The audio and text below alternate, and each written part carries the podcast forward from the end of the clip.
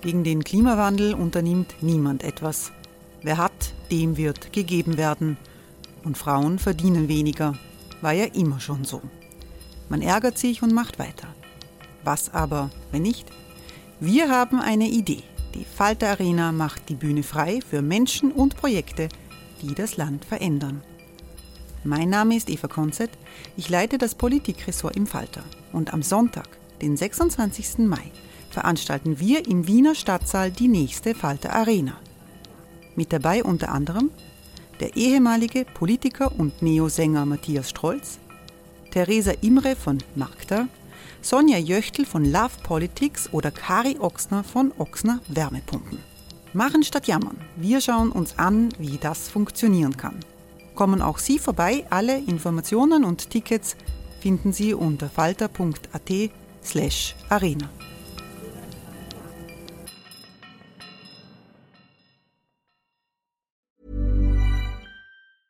Ever catch yourself eating the same flavorless dinner three days in a row? Dreaming of something better? Well, HelloFresh is your guilt-free dream come true, baby. It's me, Kiki Palmer. Let's wake up those taste buds with hot, juicy pecan crusted chicken or garlic butter shrimp scampi. Mm. Hello Fresh. Stop dreaming of all the delicious possibilities and dig in at HelloFresh.com. Let's get this dinner party started.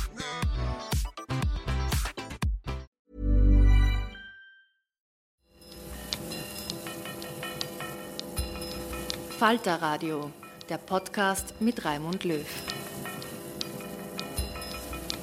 Willkommen zum Falterradio für Donnerstag, den 26.07.2018. Wie Donald Trump Europa und China attackiert und vielleicht Amerika zerstört. Das ist der Titel für unsere heutige Runde in einer turbulenten Phase in der Weltpolitik. Und ich begrüße den Außenpolitikchef des Profil, Martin Staudinger. Willkommen. Hallo. Martin Staudinger hat einen bemerkenswerten Leitartikel geschrieben im Profil diese Woche. Realitätsverweigerung ist der Titel. Und äh, Zuwanderung wird weiter passieren, schreibt er, entgegen den Fantasien einer Festung Europa und der Mauer in Amerika. Warum sind Sie da so sicher? Das zeigt die Geschichte, das zeigt auch die Geschichte Amerikas. Äh, äh, es gibt da ganz wunderbare Studien, die belegen, dass die immer dichter werdende Grenzkontrolle in Amerika jetzt nicht dazu geführt hat, dass die Zuwanderung gesunken wäre. Sie hat sich andere Wege gesucht. Äh, sie ist teurer geworden, sie ist komplizierter geworden, aber es hat nicht dazu geführt, dass eine Nullzuwanderung, von der hier in Österreich jetzt so viele fantasieren, eingetreten wäre. Also trotz Außengrenzschutz, Mauer, was einem alles einfällt, genau. passiert Zuwanderung. Und wenn, so wenn, wenn die Zuwanderung sinkt, dann hat das eigentlich andere Gründe. Das hat wirtschaftliche Gründe in, in Südamerika, in Mexiko etc., aber nicht äh, nur die pure repressive Grenz, das Grenzmanagement, wie man so schön sagt. Das sollten sich vielleicht die Europäer auch zu Herzen nehmen. Ich begrüße den Sinologen Daniel Fuchs. Hallo. Hallo. Daniel Fuchs forscht an der University of London und er hält sich sehr oft in China auf. Und ich freue mich, dass Jennifer Rakow Stepper gekommen ist. Hallo. Hallo. Uh, Jennifer Rakow Stepper ist Vorsitzende der Democrats Abroad in Austria. Was ist das, was tun die Democrats Abroad? Democrats Abroad ist die offizielle Vertretung der Demokratischen Partei für Amerikaner im Ausland. Wir repräsentieren die 6,7 Millionen Wähler, die im Ausland leben. Ähm, nur zwölf Bundesländer in den USA haben so viele Wähler. Und wir haben Mitglieder in über 190 Ländern weltweit und 140.000 Mitglieder sind aktiv bei unserem Get Out the Vote Projekt. Und Sie haben einen Button mitgebracht, da steht drauf Elect a Clown, Expect a Circus. Genau. Und das die Grafik da drinnen schaut ganz verdächtig aus wie der amerikanische Präsident. Das Circus, was ja. sich zurzeit abspielt in Amerika. Ein bisschen ein Circus spielt ab in Amerika jetzt, ja. Was macht die Stärke Trumps aus in Amerika? Puh.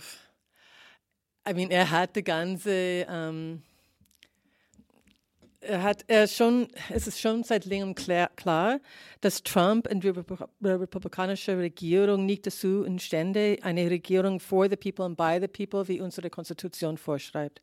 Und sie schaffen das nicht. Und Trump hat er hat wirklich das ganze System gestört in alle diese Dinge, dass wir haben immer vorgenommen, dass normal wird. Ähm, gestört und abgeschafft ein bisschen. Also die, das, ja, geschwa geschwägt die, die, unsere. Die Gewaltenteilung, die es in Amerika gibt. Genau, genau. Sitzt Trump fest im Sattel aus Ihrer Sicht oder ist es so, dass die Demokraten, die Gegner von Trump in Amerika immer im Hinterkopf haben, na vielleicht könnte er doch stürzen und er könnte verschwinden? Ja, er hat gerade in den USA extrem niedrige ähm, Beliebtheitsbewertungen und kaum ein Präsident in den letzten 60 Jahren war in dieser Phase seiner Präsidentschaft so unpopulär.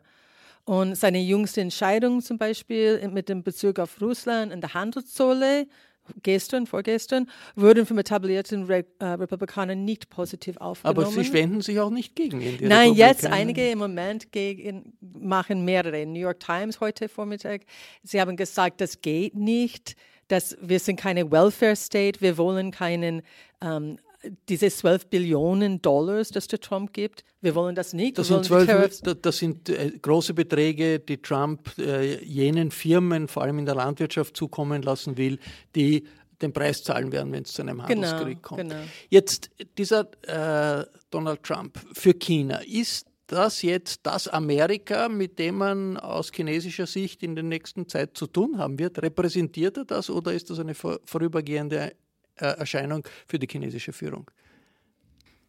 Ob es eine vorübergehende Erscheinung ist, ist wahrscheinlich schwierig zu beantworten. Ähm, allerdings kann man in jedem Fall sagen, dass zum, zum Zeitpunkt des Machtantritts von Donald Trump Donald Trump durchaus ähm, positiv aufgenommen worden ist. Also es war, er wurde als Person wahrgenommen, mit der man der eine, einen Schlag von Person vertritt, die quasi aus dem ein Geschäftsmann ist, ein starker Mann, mit dem er Deals ähm, abschließen kann, der aber weniger als ähm, Obama beispielsweise auf die Frage der Menschenrechte ähm, stärker eingehen würde oder andere Fragen. Aber ändert sich das jetzt nicht ein bisschen mit dem drohenden Handelskrieg? Aktuell, genau, aktuell ist das äh, natürlich sehr stark am Kippen, ähm, aber auch aktuell würde ich argumentieren, dass man das abwarten muss. Es gab beispielsweise jetzt in den vergangenen Wochen auch ähm, die Vorgabe ähm, an chinesische Staatsmedien, äh, die Kritik an Donald Trump ähm, einzudämmen und sozusagen den, ähm, die, die Auseinandersetzung um die Zölle nicht zu sehr hochzuspielen.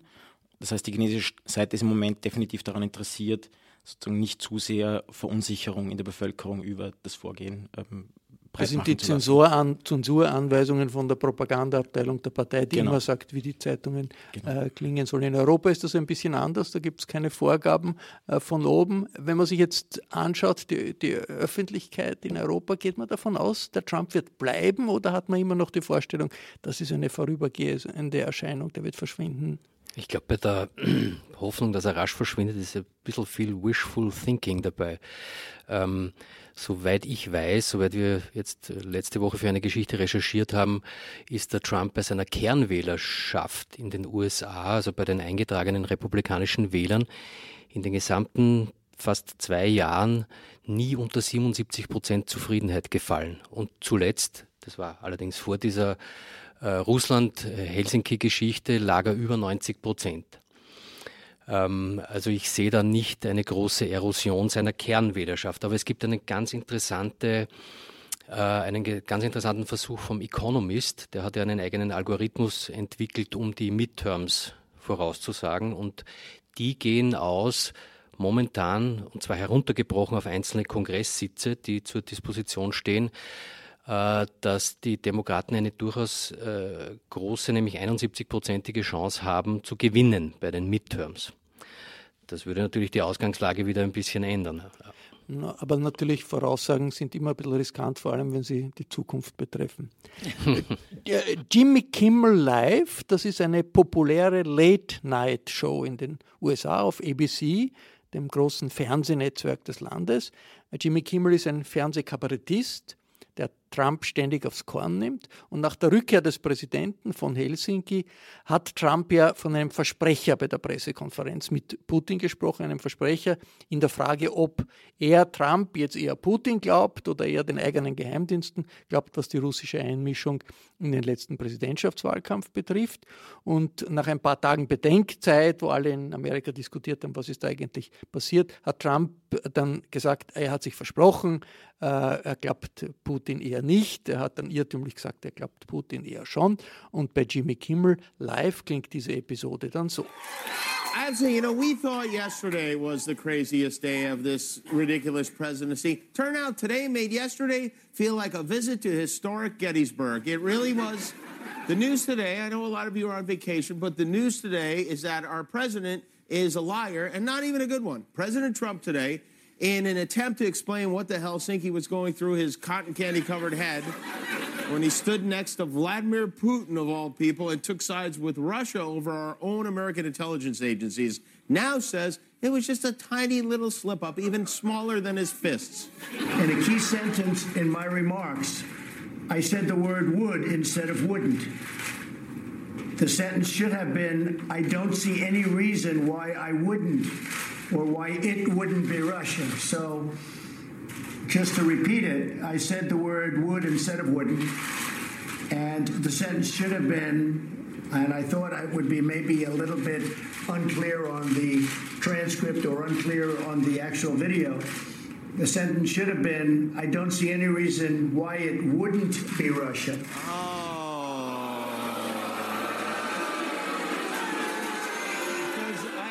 Say when you said I don't see any reason why it would be Russia, for a minute there, it almost seemed like you were hiding something from us. Like there was something Putin knew about you that you wanted him to keep quiet.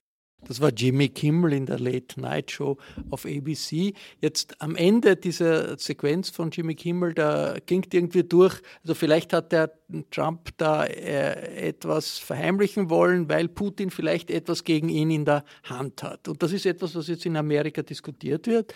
Äh, Jennifer, kann es sein, dass der amerikanische Präsident als Agent einer fremden Macht angesehen wird, als Agent Russlands angesehen wird? Oder ja. ist das äh, übersteigerte Polemik? Bis jetzt hat niemand das gedacht, aber jetzt weigern die, denke die Leute schon, dass es möglich ist. Ich meine, es ist unglaublich, dass Trump und Putin hat diese Gespräche unter vier Augen und zwei Stunden lang. Zwei Stunden lang, da gibt es keinen Rekord davon und niemand, seine eigenen Leute wissen nicht, was, was geredet war und was los ist. Es gab nur eine Übersetzerin. Ja, und genau. niemand sonst. Und die Republikaner, äh, Republikanische Partei hat dann das gesagt, dass diese Übersetzerin dürfen nicht ähm, ähm, interviewt von dem Kongress sie, sein. Sie darf ja. nicht aussagen. Genau. Aber was noch heute war, dass der, der offizielle Video von dieser Pre Pressekonferenz nachher, ist es heute herausgekommen, dass eine Szene rausgeschnitten war. Und die Szene wurde Putin, wenn er gefragt war, hast du der, der US geholfen oder Trump geholfen? Und er hat gesagt, yes, wir haben. Das ist, äh, das ist unglaublich. Das ist schon eine, eine unglaubliche Geschichte. Der amerikanische Geheimdienst versucht jetzt herauszukriegen, was Trump in diesen zwei Stunden Putin gesagt hat und wie bekommt er das, äh, wie will, versucht er das herauszubekommen, indem er Putin abhört. Und die äh, amerikanischen Geheimdienste sind zuversichtlich, dass sie die Kommunikation innerhalb äh, des Kreml so gut unter Kontrolle haben, dass sie dann von Putin erfahren, was Trump gesagt hat. Ist kein Scherz, ist nicht aus einem, äh, äh aus einem Kabarett, sondern echt. Kann das äh, lang gehen, Martin Staudinger, dass da die Supermacht Amerika einen Präsidenten hat, von dem, sagen wir, ein großer Teil der Eliten sagt, vielleicht ist er ein russischer Agent? Ja, das fragen wir uns doch seit dem ersten Tag der Ära Trump. Kann das noch lang so dahingehen? Und bis jetzt geht es. Also äh, diesem Mann wird so viel verziehen, dieser Mann sitzt so viel aus und dieser Mann setzt sich mit so viel Nonchalance, würde ich fast sagen, über all den Wahnsinn, den er macht, hinweg, dass am Ende dann äh, bis jetzt zumindest nicht viel übrig geblieben ist. Aber Grund für ein Impeachment äh, wäre das schon, wenn jetzt ernsthaft im Kongress äh, eine, eine, die Meinung ist, der ist vielleicht ein ausländischer Agent, würde es. Ja, aber nur der, nur der Kongress kann einen Impeachment-Prozess gegen den Präsident also machen. Und im Moment, dieser Kongress hat eine Majority von Republikanern. Das bedeutet, dass diese, das ist was so wichtig ist, denn im November, dass, ähm, dass ein neuer Kongress ähm, gewählt wird. Ja, dass es wirklich diese neue Leu äh, neuen Personen, neue Leute. Das heißt, hinein. solange die Republikanische Partei hinter ihrem Präsidenten steht, kann nicht sehr viel passieren. Da gibt es keine Checks and Balances wie in Konstitution. Daniel Fuchs, äh, aus äh, chinesischer Sicht, erfahrt, erfährt die chinesische Öffentlichkeit etwas von diesen Diskussionen, ob jetzt Trump ein russischer Agent ist oder nicht zum Beispiel? Wird das berichtet in China? Und was für Diskussionen löst das aus? Also man müsste das wahrscheinlich differenzieren zwischen der Staatsperspektive, der Perspektive von Xi Jinping und äh, der Parteiführung und der Perspektive der ähm, breiten Bevölkerung. Und in der breiten Bevölkerung hatte er zumindest bis jetzt vor wenigen Monaten eigentlich einen, sehr guten ähm, Stand, einen sehr guten Status. Und zwar in erster Linie, ähm, weil er sich als starker Mann, als starke Persönlichkeit zeigt, sich nicht um ähm, Konventionen kümmert, ähm, die es davor gab. Und das hat tatsächlich in der chinesischen ähm, sogenannten Mittelklasse unter Anführungszeichen, ähm, da gibt es auch ausführlich Forschung dazu, zu sehr hohen Zustimmungswerten beigetragen, was jetzt Trump als Person betrifft. Die Zensur lässt, lässt, aber diese Meldungen über diese Diskussion in Amerika, die, zum Beispiel rund um den Helsinki-Auftritt, zu. Klar, das ja, lässt sie. Auch ja. in den offiziellen Medien ja. zu lesen.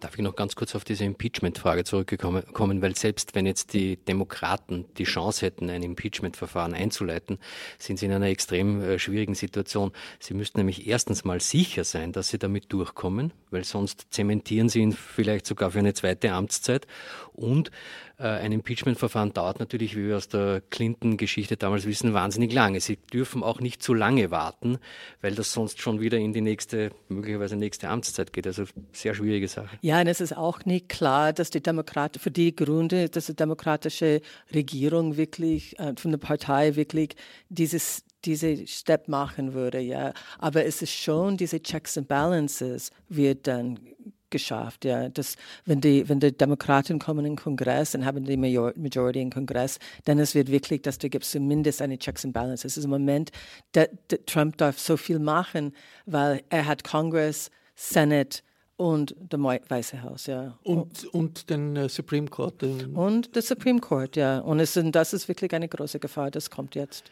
Was tut diese Situation, was bewirkt sie bei den Demokraten? Werden da jetzt die äh, linken Kräfte rund um äh, Bernie Sanders stärker oder äh, sagt doch auch das demokratische Establishment, na, wir sollten, sollen schauen, dass wir äh, nicht zu sehr stark eine Gegenposition einnehmen, wir sollten die Mitte besetzen? Nein, der linke Flügel der Demokratischen Partei haben viele Unterstützung gefunden für konkrete Veränderungen der amerikanischen Gesellschaft. Wirklich wichtige Dinge. Ich denke, in den letzten Wahlkampf zwischen Clinton und Sanders ist es wirklich klar gekommen, rausgekommen, Probleme mit dem Superdelegates und alle diese Dinge. Und das ist jetzt von der Unity Reform Commission, ähm, diese Regeln sind geändert. Und das ist schon wichtig. In äh, New York ist eine äh, linke, junge, sozialistische Kandidatin, die sich auch als sozialistisch, also als, als äh, sozialistisch äh, bezeichnet, erfolgreich gewesen in Vorwahlen. Äh, ist das äh, die ganze Situation jetzt ein Treibstoff für die Sanders-Wähler bei den Demokraten? Ja, es ist ein bisschen schwierig zu sagen, weil es ist natürlich klar, dass die Progressives, als der linke Flügel heißt, sind, haben wirklich in, in bestimmte, ähm, bestimmte Wahlen, Wahl, Vorwahl, Vorwahl ja. danke, ähm, einen, einen, einen große Luft gekriegt, einen großen Schubs gekriegt. Aber der war auch dann in andere, in Alabama und sagen, es ist eine andere Geschichte. Hey, I'm Ryan Reynolds. At Mint Mobile, we like to do the opposite. of what Big Wireless does. They charge you a lot, we charge you a little. So naturally, when they announced they'd be raising their prices due to inflation, we decided to deflate our prices due to not hating you. That's right. We're cutting the price of Mint Unlimited from $30 a month to just $15 a month. Give it a try at mintmobile.com slash switch. $45 upfront for three months plus taxes and fees. Promote for new customers for limited time. Unlimited more than 40 gigabytes per month. Slows. Full terms at mintmobile.com. Was wie ähm, wie jemand sollte diesen Wahlkampf machen. In ja. den Südstaaten ist es Ja, in den Südstaaten so, ist es etwas anders. Das ist schon wichtig. Dass es die Europäische Union, die Europäer sind ja von Trump als Foe bezeichnet worden, also als Gegner. Äh, das ist schlimmer als Competitor. Russland ist Competitor, also Konkurrent, und äh, die Europäer sind plötzlich Foe, also Gegner, obwohl das die traditionellen Verbündeten sind. Und äh, von Deutschland hat Trump behauptet, das ist ein Land, das von Russland kontrolliert wird, wegen der Abhängigkeit der deutschen Energiewirtschaft von russischen Gaslieferungen. Äh, die Europäer haben im Wesentlichen auf die Attacken Trumps ganz zurückhaltend reagiert, vielleicht gar nicht, aber Angela Merkel hat sich eine Replik beim Gipfel der NATO-Staaten in Brüssel doch nicht verkneifen können. Ich möchte aus gegebenem Anlass hinzufügen, dass ich erlebt habe, auch selber, dass ein Teil Deutschlands von der Sowjetunion kontrolliert wurde. Und ich bin sehr froh, dass wir heute in Freiheit vereint sind als die Bundesrepublik Deutschland und dass wir deshalb auch sagen können, dass wir unsere eigenständige Politik machen können und eigenständige Entscheidungen fällen können. Und das ist sehr gut, gerade für die Menschen in den neuen Bundesländern. Die deutsche Kanzlerin zurückhaltend, aber doch klar. Wie sehr ist den europäischen Regierungen bewusst, das ist ein Einschnitt und das ist eine neue Weltsituation, die mit einem Trump, der uns als Europäer als Gegner ansieht? Ich glaube, bewusst ist ihnen das durchaus, muss ihnen auch bewusst sein. Die Frage ist, ob sie es schaffen, das auch umzusetzen in eine konkrete Politik. As we speak ist ja Jean-Claude Juncker in Washington mit der Handelskommissarin Cecilia Malmström und sie versuchen zumindest auf dieser Handelskrieg-Ebene dem Trump etwas entgegenzusetzen, auch mit Drohungen jetzt wieder äh, bezüglich äh, Strafzöllen von Europa. Ähm, also ich denke, das ist in wirtschaftlicher Hinsicht jetzt einmal ganz klar, in sicherheitspolitischer auch. Äh, die Frage ist nur, wird es Europa jetzt äh, schaffen, was zum Beispiel den Verteidigungsetat anlangt und die, die gemeinsame äh, Außen- und Sicherheitspolitik da wirklich mit einer Stimme zu sprechen? Die Europäer haben militärisch eigentlich nichts zu, zu sagen ohne die Amerikaner. Sie sind durch die Arbeitsteilung in der NATO völlig abhängig, abhängig von den Amerikanern wäre wahrscheinlich fast undenkbar, da durch Erhöhung von Militärbudgets einfach darüber hinauszugehen. Man müsste wahrscheinlich wirklich einen europäischen Pfeiler in der NATO aufbauen, in der EU aufbauen, was eine ziemliche Aufrüstung bedeuten würde. Oder sich von der NATO lösen, was äh, noch schwieriger wäre. Ne? Die, äh, in China hat es oft die Hoffnung gegeben, äh, ja, vielleicht machen wir eine Allianz mit Europa gegen Amerika, wenn die Amerikaner aggressiv werden. Ist die, ist die sehr präsent jetzt in der Situation, äh, Daniel Fuchs? Also man kann sagen, dass es eigentlich schon seit ähm, Amtsantritt von Xi Jinping ähm, erstmal eine Reorientierung der Außenpolitik gab, der chinesischen. Ähm, ich glaube, das muss man vorweg schicken, bevor man über eine mögliche ähm, Zusammenarbeit oder Koalitions äh, äh, oder strategische Partnerschaften spricht in dem Fall. Ähm, und die, der Schwenk der Außenpolitik verweist auf eine deutlich stärkere und selbstbewusstere Position Chinas ähm, hin, als das früher der Fall war. Also unter Deng Xiaoping, unter Jiang Zemin, auch unter Hu Jintao noch, ähm, war die chinesische Außenpolitik von äh, dem, dem Slogan des friedlichen Aufstiegs geprägt und mittlerweile, also fried, ein friedlicher Aufstieg ist das nach wie vor, aber mittlerweile tritt ähm, China sehr ähm, offensiv aus. Äh, auch am letzten Parteitag, am 19. Parteitag, hat Xi Jinping von der Wiedergeburt der, Chines der großen chinesischen Nation geschrieben äh, oder gesprochen. Und das, diese, ähm, das ist ein historisch längerfristiger Prozess. Also die, diese Wiedergeburt der chinesischen Nation war schon angelegt bei der Machtübernahme der Kommunistischen Partei 1949 und jetzt ist schon es länger her. schon länger her, aber jetzt ist es sozusagen möglich und ähm, dieser dieser, dieses Umschwenken in der Außenpolitik ähm, zeigt sich eben nicht nur rhetorisch, sondern auch an ganz konkreten ähm, Aspekten. Einerseits die Erhöhung der Militärausgaben in China ähm, und eine Umstrukturierung oder Modernisierung Aber des Militärs. Spielt Europa eine Rolle? Ähm, in, in, Sachen Militär weniger, aber man, man muss vielleicht in, in, in, Fragen der Militärausgaben und der Sicherheitspolitik nochmal so ein bisschen einordnen, um was es hier geht, weil ähm, die ähm, USA haben nach wie vor einen dreifachen, dreifach so hohen, äh, hohen Militärausgaben als China, äh, zehnfach so hohe Militärausgaben als Russland. Also das ist sozusagen, man muss das, glaube ich, so ein bisschen einordnen, wenn man von, von, auch von der großen Gefahr Russlands spricht, beispielsweise. Ja. Ähm, in militärischer Hinsicht sehe ich die Kooperation nicht so stark, in ähm, wirtschaftlicher Hinsicht ähm, schon. Ähm, und auch jetzt die Herangehensweise an, wie man mit den Straf Zöllen umgeht, ist eine ähnliche auch, also sowohl Europa als auch Kanada. Gibt es also eine Koordination zwischen den Europäern genau, und also, den Chinesen? Ja. Jetzt die Europäer sind traditionell die äh, Verbündeten, die wichtigsten Verbündeten der USA. Äh, wie, wie, wie wird das in, in Amerika gesehen? Hat man da, sieht man die, die Europäer als eigentlich Schwach, Schwächlinge, die jetzt, denen nicht sehr viel anderes übrig bleibt, als nachzugeben, wenn, wenn Trump da auf den Tisch haut? Oder ist das doch auch wichtig äh, in, in den USA, dass diese Allianz mit, mit Europa, die es historisch gibt, bestehen bleibt? Wird das als Gefahr gesehen für die Stellung Amerikas, dass da jetzt eine Administration ist, die das zerstören möchte? Ja, es ist, das ist, was dann diese Administration so traurig ist und gefährlich ist, dass diese Frage kommt vor jetzt, ja. Für die Demokraten und die meisten Amerikaner ist die Allianz mit Europa auf jeden Fall wichtig in wirtschaftlicher, militärischer Hinsicht.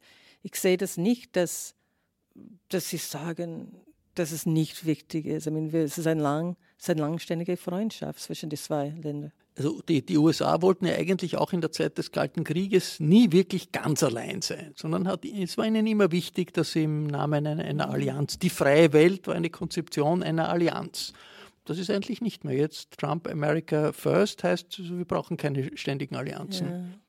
Ich meine, die Frage, ich, ich war schon länger nicht in den USA geworden, aber die Frage ist, meine Frage ist, was, ähm, ob diese Dinge, ob diese Institutionen sind wirklich gestört, permanent gestört oder ob es wieder geändert. Ist es nur 20 Monate, 19 Monate, ja. I mean, ist es auch ein bisschen unglaublich, dass so viele Institutionen gestört werden könnten in so einer kurzen Zeit. Ja. Also gestört sind sie, zerstört sind ja, sie zerstört. noch nicht. Äh, man, man muss ja auch sehen, dass das Verhältnis zwischen Europa und Amerika, da, da ist so viel Gemeinsames da, so viel mehr Gemeinsames als hm, zwischen Amerika, Europa und dem Rest, Russland, China und so weiter. Ich glaube nicht, dass das jetzt auf Dauer tatsächlich also kaputt ist. Demokratische Grundideen, rechtsstaatliche genau. Grundideen, genau. Werte sind schon äh, transatlantische Werte, Interessen jetzt im, vor allem im Handelskrieg nicht und das äh, ist jetzt äh, relativ klar. Dieser Handelskrieg ist voll im Gang, zumindest zwischen den USA und China. Und die Zeit scheint vorbei, in denen jetzt äh, der chinesische Präsident Xi Jinping durch persönliche Beziehungen mit Trump das äh, übertünchen konnte. Äh, der Spiegelkorrespondent in Peking, Bernhard Zandt, misst auf Spiegel Online der Tatsache, dass China bei jedem Vorstoß Trumps im Handelskonflikt mit gleicher Münze zurückschlagen will, ziemlich große Bedeutung zu. Das ist ein bedeutender Schritt, denn Peking hat sich bislang in diesem Handelskonflikt relativ zurückhaltend gezeigt. Es hat immer reagiert auf die Amerikaner, aber mit deutlich geringeren äh, Strafandrohungen.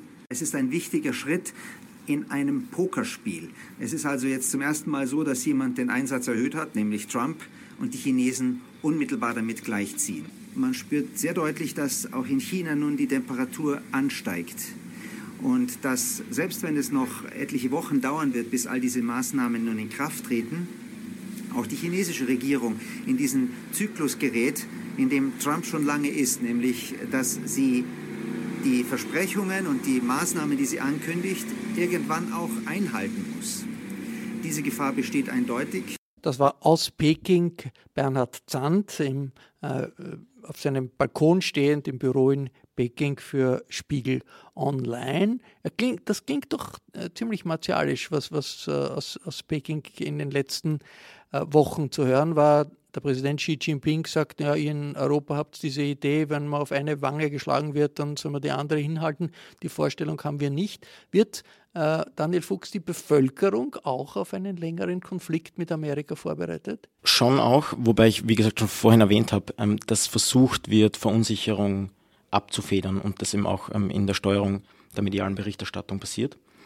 Ähm, aber die, die Frage ist, wie lange das auf beiden Seiten noch durchhaltbar ist. Also sowohl internationale Experten als auch Experten in China argumentieren klarerweise, dass dieser Handelskrieg für beide Seiten ähm, nur äh, negative Folgen haben kann. Ähm, und wenn man sich rein die, ähm, das Verhältnis zwischen ähm, Importen in die USA von chinesischen Gütern und umgekehrt ansieht, dann sitzt die USA natürlich auf dem längeren Ast. Ähm, die, haben, die Importe aus China in die USA sind bei äh, mehr als 500 Milliarden und die äh, chinesischen Importe von amerikanischen Gütern bei 130 Milliarden. Das heißt, längerfristig müssten sich ähm, müsste sich Peking andere Maßnahmen, zusätzliche Maßnahmen überlegen, abgesehen von Strafzöllen, wenn sich das noch länger fortsetzt, diese Auseinandersetzung. Aber was ich gerne noch dazu sagen würde an dem Punkt ist, ähm, natürlich sieht man, ähm, weil eben auch eine ähm, Vertreterin der Democrats Abroad hier sitzt, natürlich sieht man, dass es in den letzten Monaten durch die Strafzölle eine ähm, schon auch extreme Zuspitzung des Konflikts gab. Ich glaube aber, dass man nicht vergessen darf, dass es in der außenpolitischen Ausrichtung der USA hinsichtlich Chinas und Asiens durchaus auch große Kontinuitäten gibt zwischen der Obama-Administration und äh, der Trump-Administration in der Hinsicht, dass ähm, sowohl von der Obama-Administration als auch heute die Eindämmung der Ausbreitung Chinas eines der zentralen außenpolitischen Ziele ist. Obama hat 2011, 12 schon vom Pivot, Pivot to Asia gesprochen, also zur Hinwendung nach Asien. Hillary Clinton hat vom 21. Jahrhundert als Amerikas, Pazif Amerikas pazifischem Jahrhundert gesprochen. Und auch da gab es schon Versuche mit äh, bilateralen Abkommen in, im pazifischen Raum beispielsweise die Ausdehnung Chinas einzudämmen.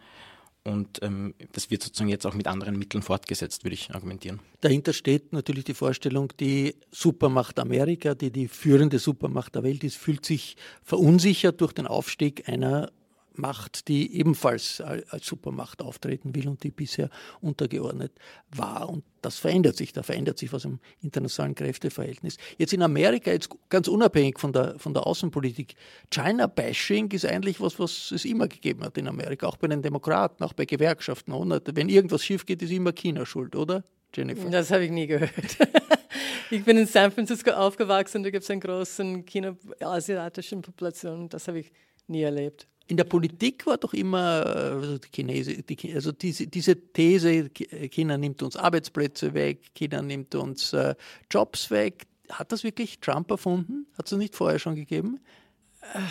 Vielleicht Trump hat wirklich diesen, ähm, die, die, diesen Worte dazu gesagt oder wirklich das als ein Ziel gemacht und wirklich als ein, als ein äh, Weapon genutzt, ja, was vorher ähm, nicht politisch korrekt war und einfach äh, die Leute haben versucht, dass das nicht so ähm, geredet war oder nicht so ausgemacht wurde. Äh, Daniel Fuchs? An dem Punkt kann man vielleicht noch ein Beispiel erwähnen, also weil die Rhetorik ja tatsächlich ähm, von äh, Donald Trump schon im Wahlkampf war, es geht um die Schaffung von Arbeitsplätzen. Also die, sozusagen die ungleiche Behandlung Chinas und anderen Staaten gegenüber den USA führt dazu, dass Arbeitsplätze verloren gehen.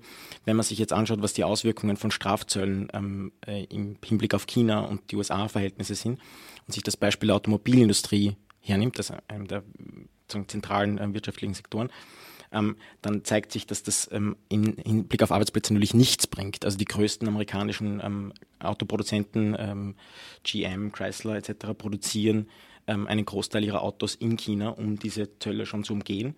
Und die Autoproduzenten, die am stärksten davon betroffen wären, von den aktuellen Strafzöllen, ähm, sind ähm, deutsche Autoproduzenten, die in Amerika produzieren und die dann die Autos nach ähm, China importieren, äh, exportieren. Das heißt, genau, ein, natürlich gibt es mehrere Beispiele, aber das ist ein Beispiel, wo sozusagen diese Rhetorik ähm, des ähm, Strafzölle als Mittel, um Arbeitsplätze zu schaffen, eigentlich relativ einfach ähm, ausgehebelt werden könnte. Martin Staudinger, wenn wir jetzt anschauen, China aufsteigende Weltmacht, Amerika etablierte Weltmacht, die aufsteigende Weltmacht ist wirtschaftlich stark, militärisch nicht so stark, politisch nicht so stark. Die etablierte Weltmacht ist militärisch wahnsinnig stark, überlegen, wirtschaftlich e-, eher schwach.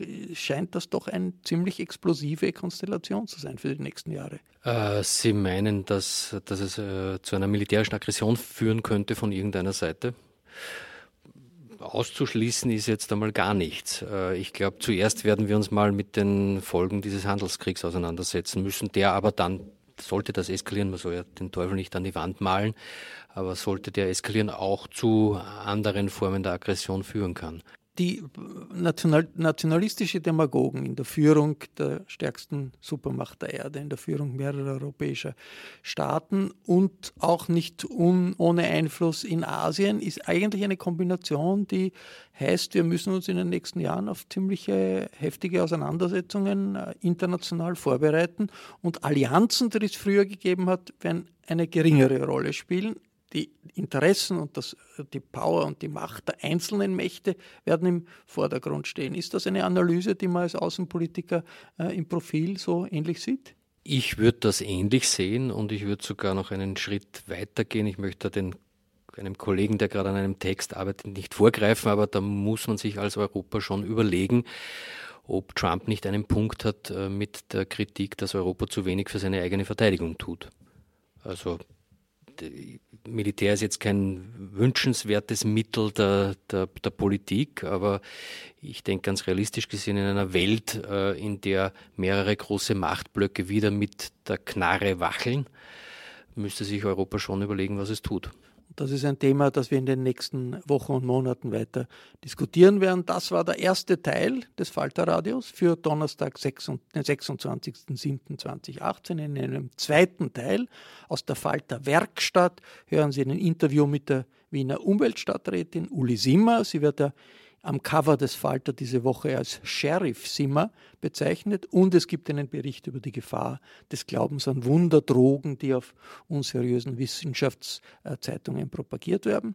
Ich bedanke mich bei Jennifer Rakow-Stepper, bei Daniel Fuchs und bei Martin Staudinger hier am Tisch in der Falter-Redaktion in der Wiener Innenstadt und ich hoffe, dass auch der zweite Teil der heutigen Folge auf Ihr Interesse stößt. Daher verabschiede ich mich nur ganz kurz. Es geht gleich weiter mit den Berichten aus der Falter Werkstatt.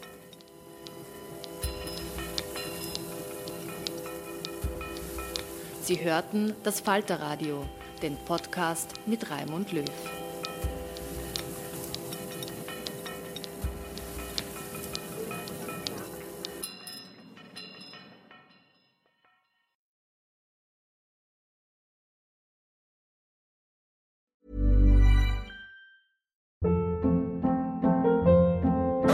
Hold up. What was that? Boring. No flavor. That was as bad as those leftovers you ate all week. Kiki Palmer here, and it's time to say hello to something fresh and guilt-free. Hello Fresh. Jazz up dinner with pecan-crusted chicken or garlic butter shrimp scampi. Now that's music to my mouth. Hello Fresh. Let's get this dinner party started. Discover all the delicious possibilities at hellofresh.com.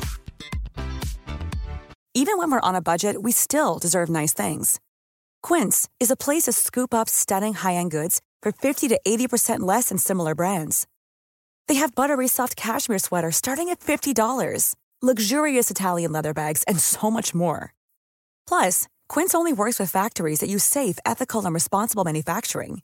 Get the high-end goods you'll love without the high price tag with Quince. Go to quince.com/style for free shipping and 365-day returns.